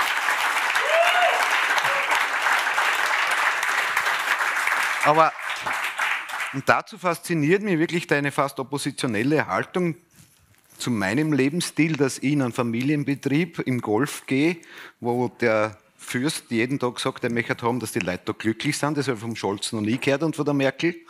Ja, äh, Respekt vor Privateigentum ist, da gibt es keine EU, die sich einmischt. Und, und du kritisierst es und selber da bist ihr seid ja- unterdrückt. und Ihr seid ja in Arabien, seid ihr ja praktisch äh, äh, am Anfang des Zyklus. Wir sind ja schon am Ende. Ja? Also das heißt, jetzt geht es bei uns erstmal Richtung Sozialismus. Na. Jetzt kommt eine Katharsis und es wird keine Gesundung geben, ohne Schmerzen natürlich. Na. Aber danach werden wir wie Phönix aus der Asche golden. Ich wollte ganz woanders hin. Mit Demokratie kommst du nicht weit, weil du sagst ja bei der nächsten Wahl, das war ja wir brauchen aber auch keinen Österreicher mehr. Jetzt lassen wir gut. Na, also, ich habe meine Zeichenlehrerprüfungen bestanden. Ich brauche den billigen Job in Deutschland, in Berlin sicher nicht. Ja? Also mal so, aber was ich, worauf ich hinaus wollte, ist, weil du ja gesagt hast, ja, und das wird dann in die nächste Regierung eingeschoben. Und das ist ja der, der Fehler dieses undynastischen Denkens. Und da ist schon ein bisschen der Habsburger in mir. Ich bin kein Monarchist. Aber eine dynastischere Denkweise in der Politik wäre schon angebracht. Und das ist eben der Mangel an einer Wohlstandsdemokratur. Also, man, nee, also ganz ehrlich, da müssen wir eigentlich schon einen Schritt weiter gehen und wissen ja unter uns können ja frei reden. Ich glaube, wir müssen schon darüber reden, wie sieht das nächste System aus, weil ich glaube nicht, dass im etablierten Parteiensystem die Lösung liegt. Glaub, Na, sowieso nicht. Selbstverwaltung natürlich. Selbst Ein, ein, eine Sache fällt. Ja. Dankeschön. Danke. Danke, Mama. Thomas, da war er dein Applaus, den Das ist versprochen mein- hat am Anfang. Da ist er. Der Mann kriegt von mir eine Bratwurst ohne Impfung. Äh, Markus, ja, eine, eine Sache ist ja auffällig. Wir haben gerade über Erbmonarchien gesprochen versus Demokratie. Also da, wo es aktuell boomt, Monte Carlo, Liechtenstein, Dubai, das sind ja in der Tat alles Erbmonarchien. Wenn man sich in Afrika umschaut, das einzige Land, was vielleicht ein bisschen funktioniert, ist Marokko, ist auch eine Erbmonarchie. Äh, Demokratie scheint ähm, schwer kompatibel zu sein mit, mit langfristig gesunder, guter Wirtschaftspolitik oder täusche ich mich da? Also ich glaube, da äh, bist du jetzt einem kleinen Irrtum aufgesessen durch die Wahl deiner Datenpunkte. Ja? Äh, es, gibt, es, gibt, es gibt in Afrika sehr wohl erfolgreiche Staaten, die keine Monarchien sind. Also gerade die, die die schlimmsten Erfahrungen in der Vergangenheit mit Sozialismus gemacht haben. Ja, äh, Ruanda äh, beispielsweise, jetzt neuerdings auch Zimbabwe. Ja, Zimbabwe, das Land, das quasi synonym für Inflation steht, weil es vor ein paar Jahren mal noch nicht so lange her Geldscheine gab mit 500 Milliarden Zimbabwe-Dollar. Ja? Kannst an der Grenze ja für einen Dollar erstehen, nur rückwärts rückabgewickelt wird der Tausch nicht wieder. Ja? Ähm, das, das Land hat jetzt sich eine Goldwährung gegeben und das funktioniert. Das hat sofort enorme ökonomische Kräfte freigesetzt. Ja? Und ähm, ich bin ziemlich sicher, dass wir bald sehen werden, dass andere afrikanische Staaten das nachmachen werden.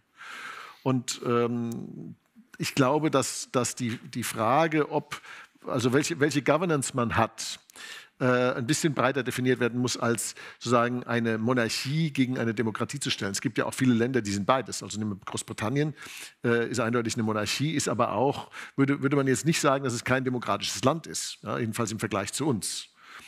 Und ähm, ich denke, der, der, Knackpunkt ist ein anderer. Ähm, es gibt sowohl dysfunktionale Monarchien als auch dysfunktionale Demokratien und es gibt sowohl funktionale Monarchien als auch funktionale Demokratien. Wo liegt der Unterschied? Der Unterschied liegt darin, dass ein funktionierendes Gemeinwesen eine Verfassung hat, die zunächst mal so grundlegende Dinge wie Individualität, Eigentum und Familie anerkennt. Ja? Und wo das der Fall ist, da funktioniert der Laden und wo das nicht der Fall ist, funktioniert er nicht. Wir sind eine Demokratie, theoretisch müssten doch bei uns Eigentumsrechte geschützt sein. Aber nein, wir haben uns eine Form der, der, der Demokratie jetzt neuerdings gegeben, wo der Enteignungsparagraf im Grundgesetz, der mal für ganz extreme Notsituationen gedacht war, zur Selbstverständlichkeit erklärt wird. Da stellen sich Menschen mit dem Bildungsgrad eines Kevin Kühnert vor die Kamera und erzählen uns, erzählen uns, dass Enteignung ja im Grundgesetz steht. Ja, da steht noch ganz anderes Zeug drin, was der Mann nicht gelesen hat. Ja, ähm, dann, dann, Menschen, die also wirklich äh, äh, ja, unsere Ordnung auf den Kopf stellen, die uns erfolgreich gemacht hat, picken sich einzelne Elemente heraus, über denen die, verabsolutieren die und dann wird das Ganze natürlich verzerrt. Und weil wir natürlich von einer advers ausgewählten politischen Klasse regiert werden, wo wirklich man sagen muss, mittlerweile die Dummheit regiert, und zwar in einem Ausmaß, wie wir das seit eigentlich 45 nicht mehr hatten,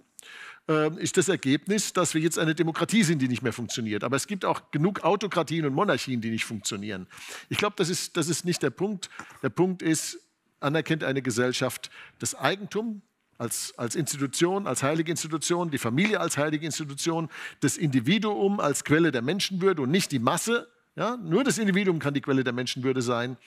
Und äh, auch Traditionen Traditionen, kulturelle Traditionen. Äh, Carlos Geber ist ja heute Morgen darauf eingegangen, auf das ganze Thema Schönheit. Ja? ja? dass, wir, dass wir ständig mit dem Hässlichen hier konfrontiert werden. Das ist auch ein Teil der kulturellen Erosion der Werte. ja? Er geht bald, er geht bald. ich mach mich mal vom Acker. Ja? Thomas, das, das Gute ist angesprochen. Na, wegen einem hässlichen. Ja, mit, mit, mit hässlich, äh, äh, da meine ich jetzt nicht Person. Nennt sie Fes, oder was? Ja. Hässlich meine ich den Brutalismus unserer Architektur. Der Brutalismus unserer Architektur. Ich meine, da werden wunderschöne Gebäude abgerissen und durch Klötze ersetzt, ja, wo man sich fragt, schade, dass Beton nicht brennt. Ja? also, es tut mir leid, das ist einfach eine Beleidigung des menschlichen Auges, was da zum Teil in die Landschaft gepflanzt wird ja. und wofür man wunderschöne kulturhistorische Gebäude abgerissen hat. Eine Beleidigung des menschlichen Auges und des Geschmacks und auch, ja, also was, was man sonst so aufzubieten hat.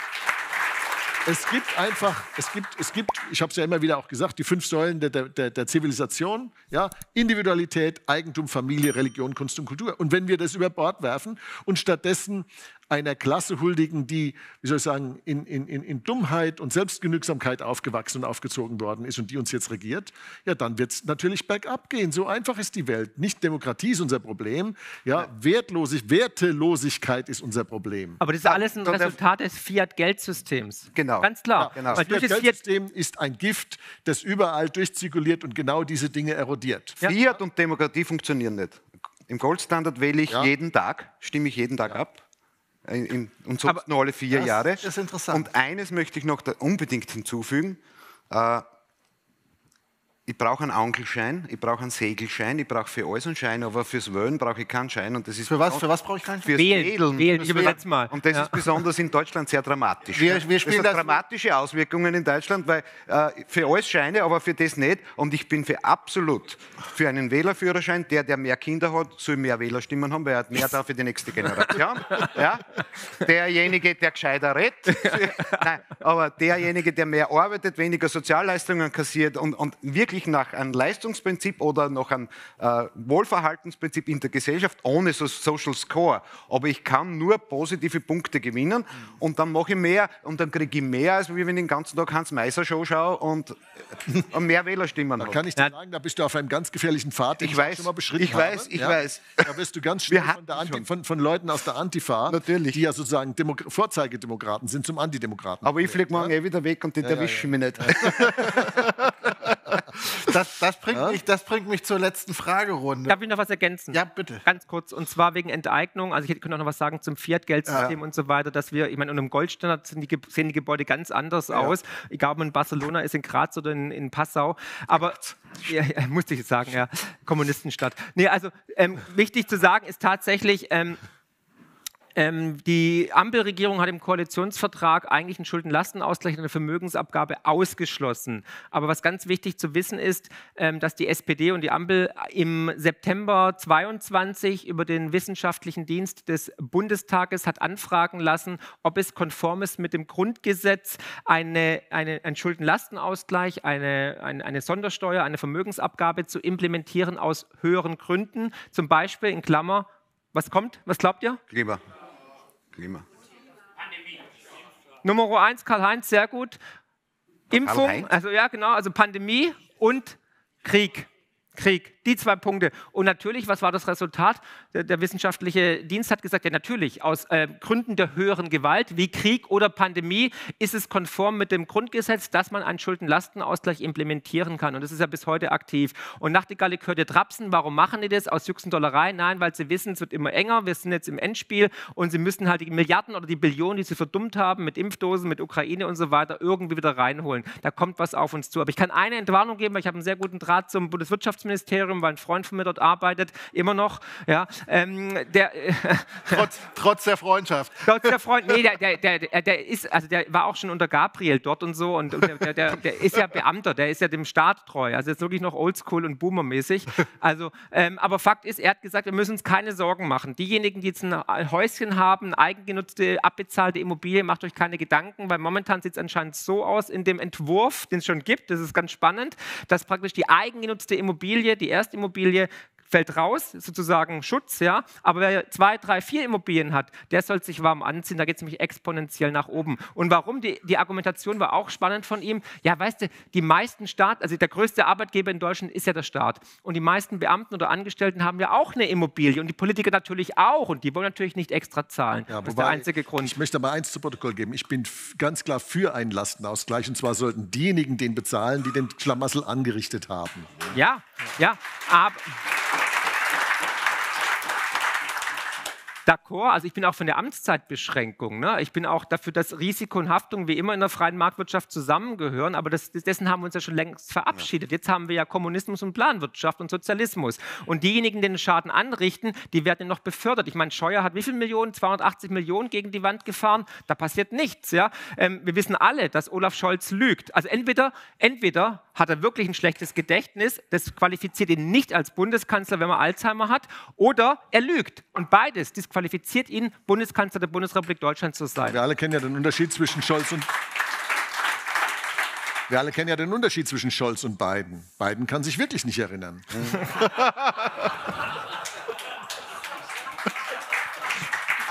oh Mann.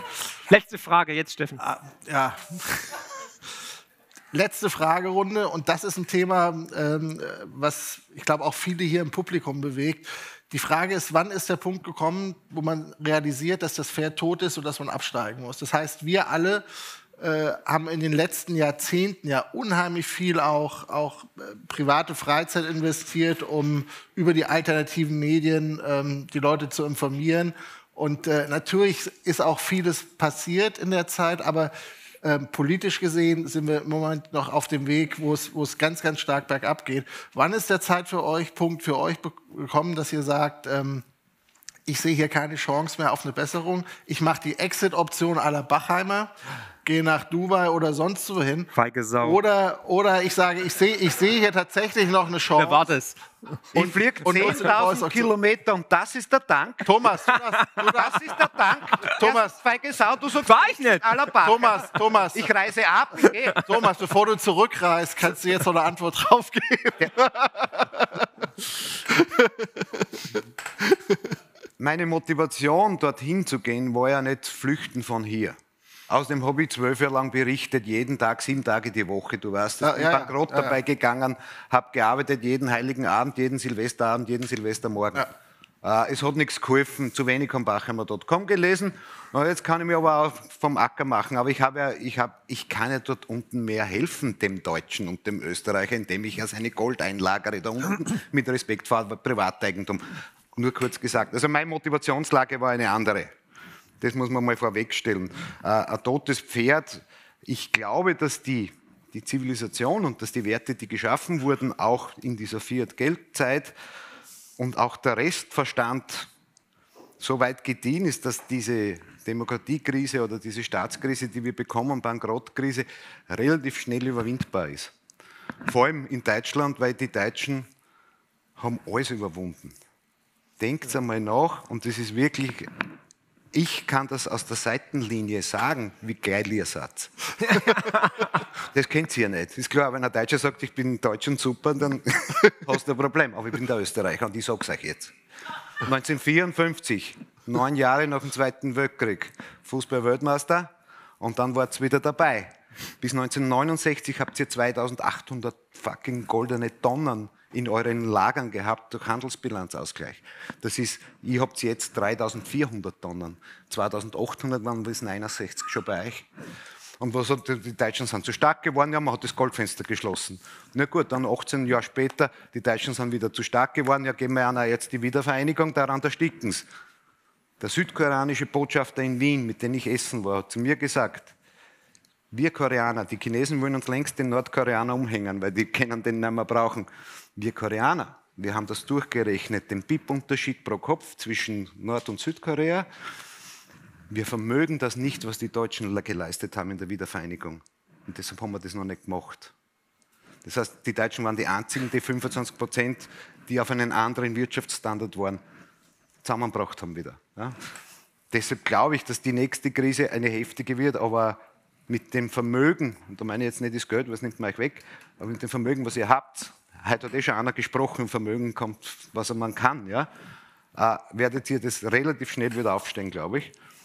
Und dann, dabei wird so viel Vernunft vorherrschen in ganz Europa und besonders aber ausgehend von Deutschland, dass man die richtigen Menschen wählt, so ist nur eine Demokratie geben, dass man weiß, wer der Vernünftige ist und dass man vor allem diese Habgier, Neid politischen Parteien nicht einmal mehr ins Parlament einbringt, geschweige denn eine Mehrheit schafft. So wie das Land von 83 Millionen Ingenieuren, eine linke Regierung hat, ist eine Schande sondergleichen. Da braucht man nichts sagen. Aber das glaube ich schon und deshalb bin ich positiv und 2030 seid ihr draußen aus dem Gröbsten, vielleicht mit den richtigen politischen Führern und dann komme ich wieder zurück und machen wir es gemütlich bei euch.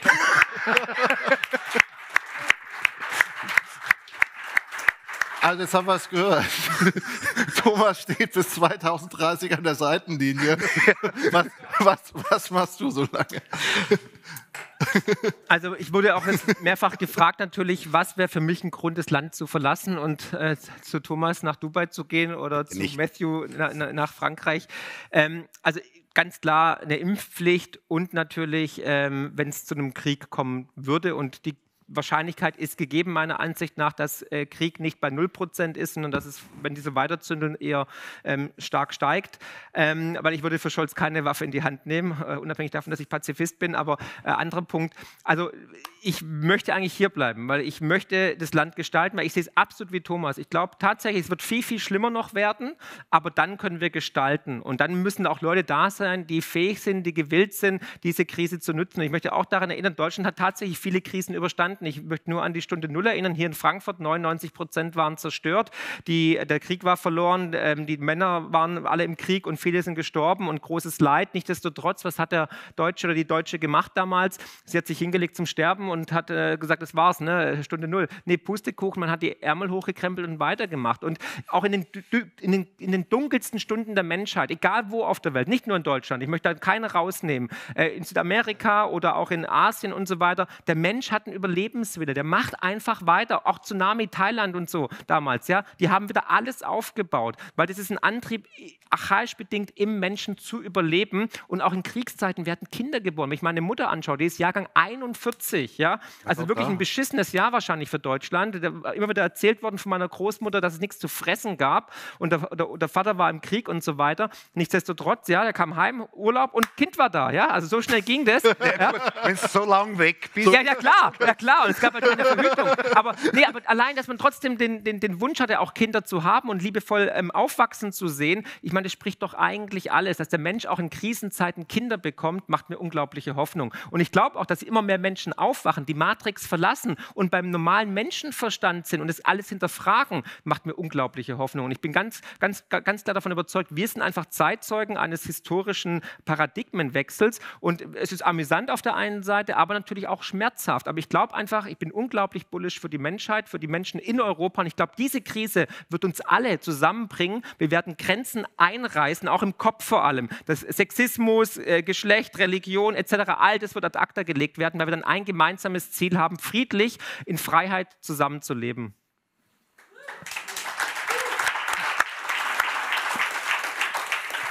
Ja, Markus, das hat richtig was Therapeutisches heute, also bis jetzt zumindest. ich, kann das, ich, kann, ich kann das ändern. also, die Frage, Bitte nicht. Die Frage nach dem toten Pferd ist ja, was ist denn ein totes Pferd? Ich habe mal den Spruch gelesen, kein Pferd ist so tot, dass man es nicht noch reiten kann. Ja, also und der Bundeskanzler, der Bundeskanzler hat uns neulich erklärt, Atomkraft sei ein totes Pferd. Wahrscheinlich hat er im Hinterkopf gedacht, ja, ich habe es ja selbst erschossen. Ja? Aber er hat sich nicht daran gedacht, dass er so ein schlechter Schütze ist. Ja? Ähm, und ich denke mal, man muss das so betrachten. Es gibt, es gibt Gesellschaften, die sind so dysfunktional, dass man wirklich gehen muss, zumindest dann, wenn man oppositionell genug ist. Also es, äh, äh diese Gesellschaft ist auf dem Weg in eine Dysfunktionalität, wo es durchaus Selbsterhalt, dem, dem Selbsterhaltungstrieb an irgendeinem Punkt äh, Genüge tun kann, zu gehen. Ja? Äh, denn die Art und Weise, wie diese Gesellschaft in den Totalitarismus abrutscht, ähm, die habe ich ja nun selber am eigenen Leib in den letzten zehn Monaten zur Genüge erfahren, wie sich das, wie sich das anfühlt. Ja? Und ähm, wenn das erst der Anfang ist, dann sage ich, da, kommt, da mag das mal einen Punkt kommen, wo ich da, da spiele ich dann nicht mehr mit, ja? weil das, das tue ich mir nicht an. Aber ich glaube, dass diese Gesellschaft noch nicht an dem Punkt ist und dass sie auch noch die Gelegenheit hat, jetzt die Kurve zu kriegen. Und äh, dazu müssen wir uns aber alle aufraffen und den Hintern hochkriegen und müssen diese politische Klasse nach Hause schicken. Da führt, führt kein Weg dran vorbei. Und äh, wenn wir das schaffen, wenn wir das schaffen, hier Reformen zu machen und richtige Reformen zu machen, dann äh, bin ich ganz bei dem, was Marc gerade gesagt hat, dann werden wir äh, einen gewaltigen Aufschwung erleben. Ich glaube, dass dieses Land ein Potenzial hat, einen Wohlstand für seine Menschen zur Verfügung zu stellen, den können wir uns gar nicht vorstellen. Man muss sich mal vor Augen halten, was den Menschen geraubt worden ist die letzten 50 Jahre. Ja, ähm, als, ich ein, als ich ein junger Mann war äh, oder ein Jugendlicher, äh, da hatten wir, äh, also mein, meine Eltern waren auch Mittelstand und wir hatten also eine Putzhilfe im Haus. Äh, der Mann von der Putzhilfe war Handwerker. Ja, die, das waren zwei junge Leute, die hatten zwei Häuser. Ja, die haben geschafft natürlich, die waren fleißig, die haben, die, die, die haben gerödelt von morgens bis abends, aber die hatten zwei Häuser, eins zum Bewohnen und eins zum Vermieten und als Altersvorsorge. Ja, das geht ja heute überhaupt nicht mehr. Wenn man sich mal anschaut, wir haben vorhin die Statistik gesehen, äh, der Robert Witti hat sie, glaube ich, aufgelegt, wie also die Schere aufgegangen ist zwischen Produktivität und Bruttosozialproduktsentwicklung und dem, was den Menschen dann noch zugekommen ist, dann sieht man ja, dass seit dem Aufkündigen des Goldstandards durch Nixon in Amerika, und hier ist es nicht viel anders gelaufen, die, die Verdreifachung des Bruttosozialprodukts nicht dazu geführt hat, dass den Menschen besser geht. Mit anderen Worten, drei Viertel des Bruttosozialprodukts wird ihnen genommen. Es könnte den Menschen drei bis viermal so gut gehen, wenn diese riesige Umverteilung, dieser gigantische Raub nicht stattfinden würde. Also mit anderen Worten, äh, wir brauchen keine sozialistische Umverteilung, wir müssen es nicht irgendwelchen Leuten wegsteuern und dann umverteilen, Entschuldigung, sondern wir brauchen einfach nur ein Abstellen der Beraubung des kleinen Mannes. Und dann werden die Leute plötzlich drei bis viermal so viel in der Tasche haben, zumindest wenn wir die Produktivität, die wir bis vor wenigen Jahren hatten, wieder erreichen. Aber auch dem steht nichts entgegen. Wir haben vor zehn Jahren mal gehört, dass in den nächsten zehn Jahren, also bis heute, sich die durch die, durch die digitale Revolution die Produktivität so verbessern würde, dass wir die gleiche Menge an Produkten mit der Hälfte der Menschen herstellen könnten, was bei Vollbeschäftigung nichts anderes heißt als eine Verdopplung der Produktion, was eigentlich bedeuten müsste, dass wir ein Wirtschaftswachstum von 5, 6, 7 Prozent jedes Jahr hätten sehen müssen. Hat es irgendjemand gesehen? Also ich nicht. Aber es, es Potenzial ist da, denn die digitale Revolution die ist ja gekommen. Wir können heute Fabriken, die noch vor 10 Jahren, 20 Jahren mit 500 Leuten betrieben worden sind, heute mit zwei Leuten betreiben. Vielleicht sind es auch vier. Macht nichts. Ja? Aber es ist jedenfalls so, dass diese, diese Produktivitätsrevolution da war. Und wenn wir uns weiterhin diesen Schwachsinn gefallen lassen, diese Ausbeutung, diesen Finanzialismus, wie wir vorhin gelernt haben, der stammt übrigens nicht von Thomas Mayer, wie Robert fälschlicherweise angenommen hat, sondern Thomas Mayer hat mich mal darüber aufgeklärt, dass der von sozialistischen Philosophen aus den 20er Jahren stammt, dieser Begriff des Finanzialismus. Wenn wir den also endlich abstellen würden und den Leuten das wiedergeben, was rechtens ihres ist, das reicht ja schon. Ich brauche keine Umverteilung. Ich muss den Leuten nur wiedergeben, was rechtens ihres ist, durch das Abstellen dieser, dieser geldsozialistischen Umverteilung. Dann geht es jedem in diesem Land drei bis viermal so gut. Und wenn wir dann noch die Einkommenssteuer abschaffen und die Gewerbesteuer abschaffen und die Körperschaftssteuer abschaffen und den Solidaritätszuschlag abschaffen und die Kirchensteuer abschaffen. And by the way, das ist ein Wahlversprechen.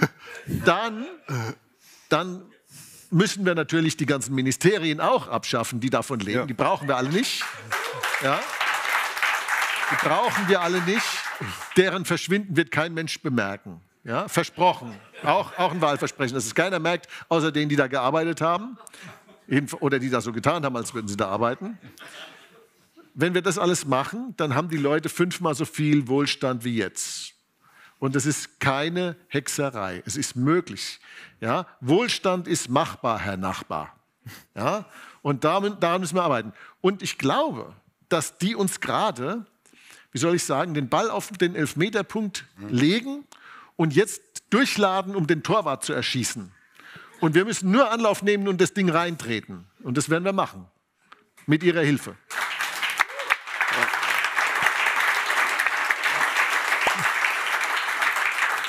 Die Herren, das hat mir heute mal richtig gut getan. Ja, sonst kommt Therapie. teilweise immer leicht geknickt raus aus dem Alpha-Trio. Also heute eine tolle Therapiestunde. Thomas, vielen Dank, dass du aus Dubai extra angereist bist. Der am weitesten angereiste Referent.